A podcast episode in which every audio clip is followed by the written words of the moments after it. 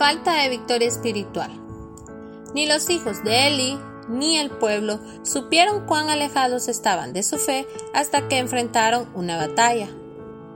Por aquel tiempo salió Israel a encontrar en batalla a los filisteos y acampó junto a Ebenezer. Y los filisteos acamparon en Afec, y los filisteos presentaron la batalla a Israel. Y trabándose el combate, Israel fue vencido. Esto lo leemos en 1 Samuel capítulo 4, versículos del 1 al 2.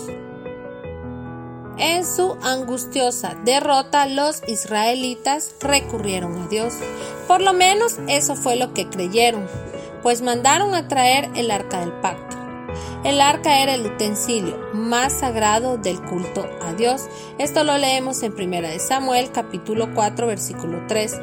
Llevaron el arca del pacto al campamento.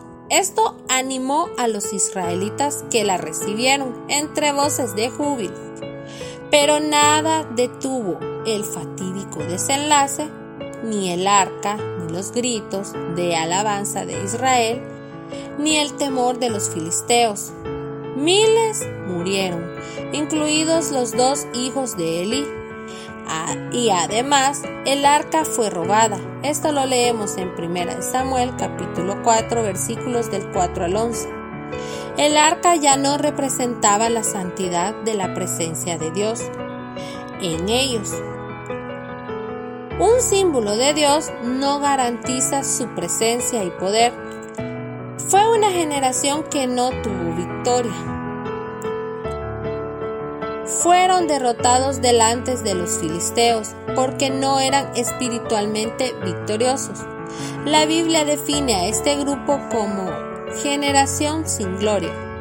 Cuando las noticias llegaron a oídos de Eli, quien ya había perdido la vista física y espiritualmente, cayó de espaldas y murió. Ante tal desastre, la mujer de Fines dio a luz antes de tiempo y mientras agonizaba llamó a su hijo con un nombre revelador, Ichabod, que quiere decir sin gloria.